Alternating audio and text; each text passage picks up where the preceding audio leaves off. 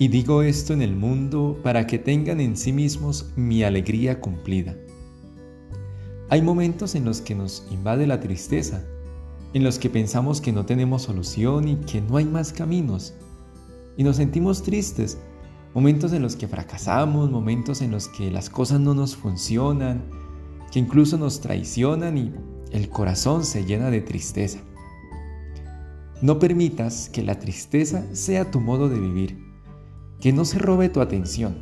Sí, tienes derecho a sentir tristeza, a sentir que todo se derrumba, pero eso no puede durar para siempre. Y te preguntarás, ¿cómo vivir alegre en medio de tantas situaciones difíciles? ¿Cómo sonreír cuando me fallan y nada me sale bien? Déjate contagiar de la alegría que ofrece el Señor Jesús. Eso no quiere decir que te olvides de la realidad. El Señor dice en su Evangelio hoy, no te pido que lo saques del mundo, es decir, no hagas caso omiso a lo que pasa a tu alrededor.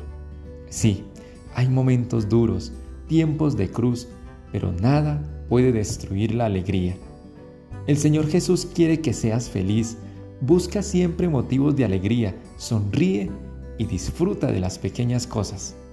Eres importante para Jesús y la alegría que brota de Él quiere llenar tu corazón vacío. Dios no defrauda, con Él podemos salir de la tristeza y nos da la certeza que todo va a estar bien. Que Dios te bendiga y la Virgen María te acompañe.